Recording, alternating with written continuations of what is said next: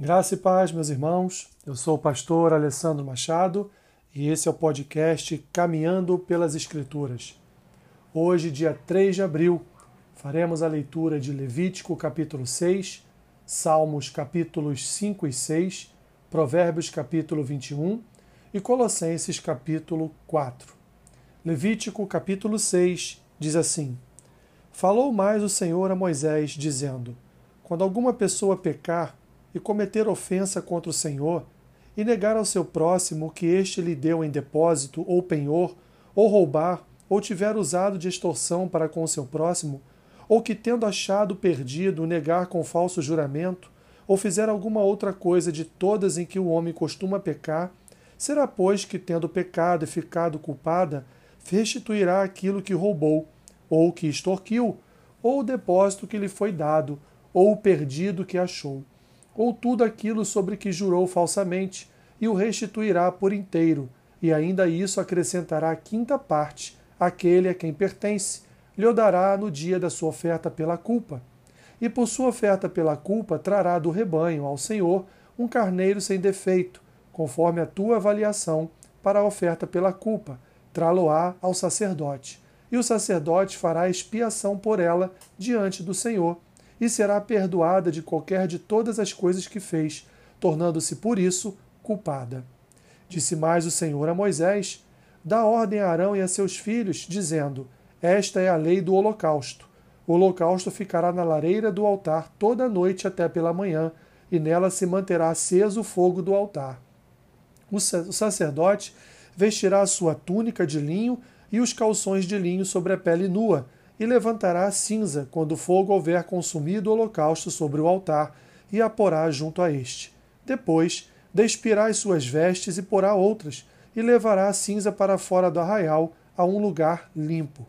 O fogo, pois, sempre arderá sobre o altar, não se apagará, mas o sacerdote acenderá lenha nele cada manhã, e sobre ele porá em ordem o holocausto, e sobre ele queimará a gordura das ofertas pacíficas. O fogo arderá continuamente sobre o altar, não se apagará. Esta é a lei da oferta de manjares. Os filhos de Arão se oferecerão perante o Senhor diante do altar. Um deles tomará dela um punhado de flor de farinha da oferta de manjares, com seu azeite todo o incenso que está sobre a oferta de manjares. Então o queimará sobre o altar, como porção memorial de aroma agradável ao Senhor. O restante dela comerão Arão e seus filhos asmo se comerá no lugar santo, no pátio da tenda da congregação o comerão. Levedado não se cozerá, sua porção deles das minhas ofertas queimadas, coisa santíssima, é como oferta pelo pecado e a oferta pela culpa. Todo varão entre os filhos de Arão comerá da oferta de manjares. Estatuto perpétuo será para as vossas gerações, dentre as ofertas queimadas do Senhor. Tudo o que tocar nelas será santo. Disse mais o Senhor a Moisés: Esta é a oferta de Arão e de seus filhos, que oferecerão ao Senhor no dia em que aquele for ungido, a décima parte de um efa de flor de farinha pela oferta de manjares contínua. Metade dela será oferecida pela manhã e a outra metade à tarde. Numa assadeira se fará com azeite, bem amassada a trarás. Em pedaços cozidos trarás a oferta de manjares de aroma agradável ao Senhor. Também o sacerdote que dentre os filhos de Arão for ungido em seu lugar, fará o mesmo, por estatuto perpétuo, será de toda queimada ao Senhor.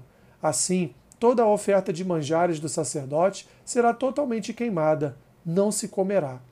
Disse mais o Senhor a Moisés: Fala a Arão e a seus filhos, dizendo: Esta é a lei da oferta pelo pecado. No lugar onde se imola o holocausto, se imolará a oferta pelo pecado, perante o Senhor, coisa santíssima é.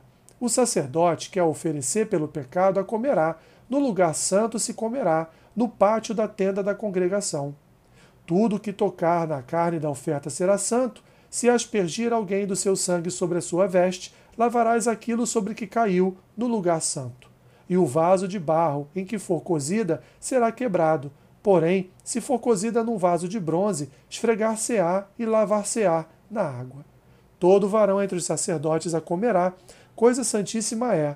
Porém, não se comerá nenhuma outra oferta pelo pecado, cujo sangue se traz à tenda da congregação, para fazer expiação no santuário, no fogo será queimada. Salmos, capítulos 5 e 6.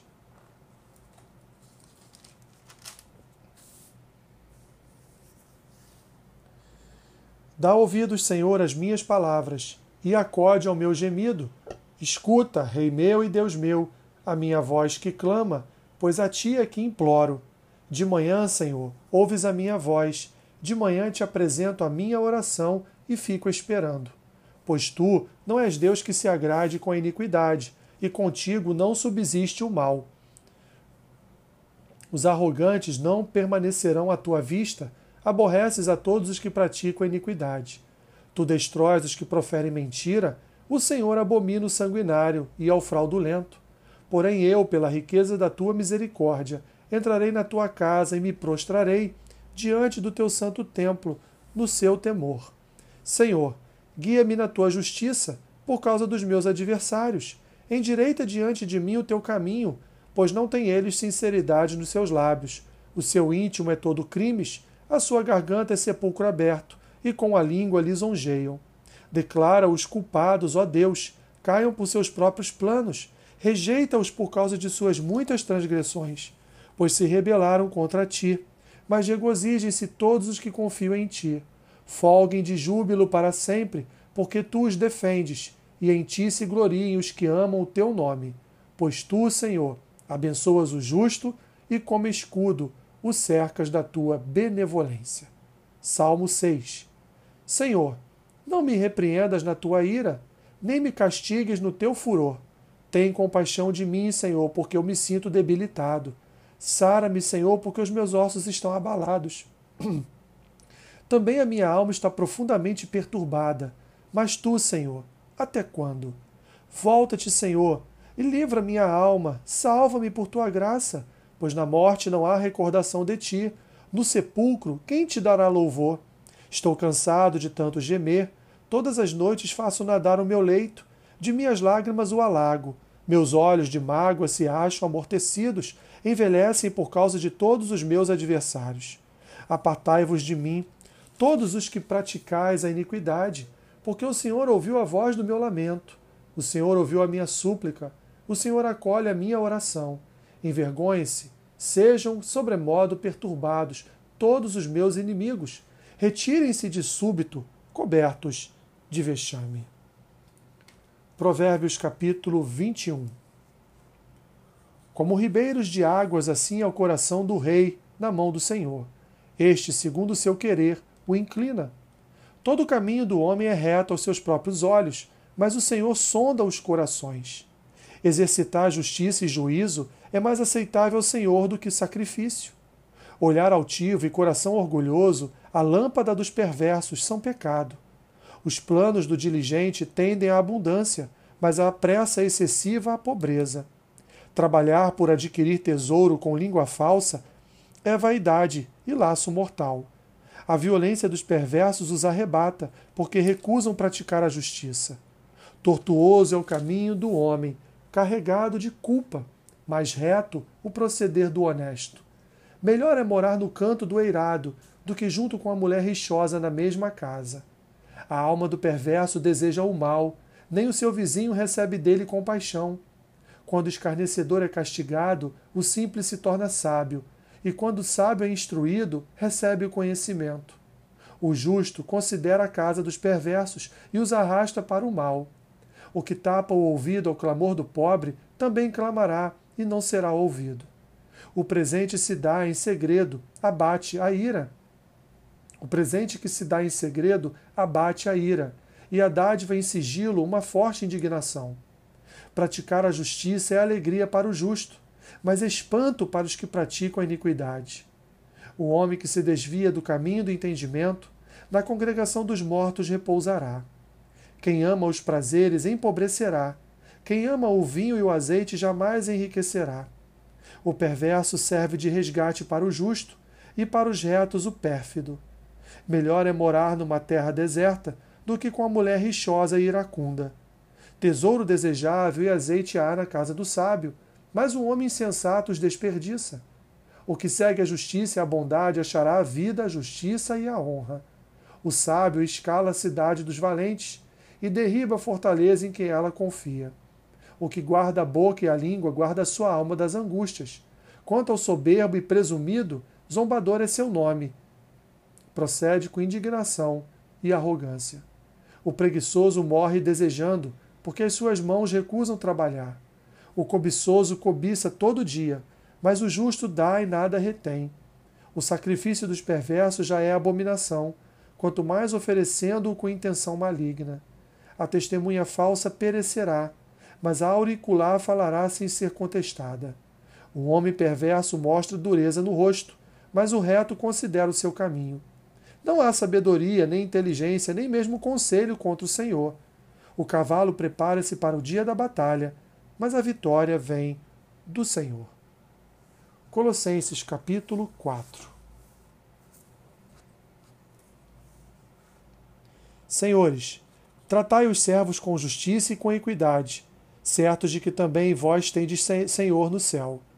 Perseverai na oração, vigiando com ações de graças suplicai ao mesmo tempo também por nós, para que Deus nos abra porta à palavra, a fim de falarmos do mistério de Cristo, pelo qual também estou algemado, para que eu o manifeste como devo fazer. Portai-vos com sabedoria para com os que são de fora, aproveitai as oportunidades. A vossa palavra seja sempre agradável, temperada com sal, para saberdes como deveis responder a cada um. Quanto à minha situação, Tíquico, irmão amado e fiel ministro, e conservo no Senhor, de todo vos informará. Eu vou-lo envio com o expresso propósito de vos dar conhecimento da nossa situação e de alentar o vosso coração. Em sua companhia vos envio Onésimo, o fiel e amado irmão, que é do vosso meio. Eles vos farão saber tudo o que por, que por aqui ocorre. Saúdo-vos Aristarco, prisioneiro comigo, e Marcos, primo de Barnabé, sobre quem recebestes instruções, se ele for ter convosco, acolhei-o. E Jesus, conhecido por justo, os quais são os únicos da circuncisão que cooperam pessoalmente comigo pelo reino de Deus. Eles têm sido o meu lenitivo. Saúda-vos, Epáfras, que é dentre vós servo de Cristo Jesus, o qual se esforça sobremaneira continuamente por vós nas orações para que vos conserveis perfeitos e plenamente convictos em toda a vontade de Deus. E dele dou testemunho de que muito se preocupa por vós, pelos de Laodiceia e pelos de Hierápolis. Saúda-vos Lucas, o médico amado, e também Demas. Saudai os irmãos de Laodiceia e Ninfa, e a igreja que ela hospeda em sua casa. E uma vez lida esta epístola, perante vós providenciai, porque seja também lida na igreja dos Laodicenses, e da dos, dos da, de Laodiceia, lede-o igualmente perante vós. Também dizei a Arquipo, atenta para o ministério que recebeste no Senhor, para o cumprires. A saudação é do próprio punho. Paulo. Lembrai-vos, nas minhas algemas, a graça seja convosco. Assim, meus irmãos, terminamos mais um livro, mais uma epístola paulina. Amanhã estaremos dando início a sua primeira epístola aos Tessalonicenses. Que Deus te abençoe rica e abundantemente. Amém.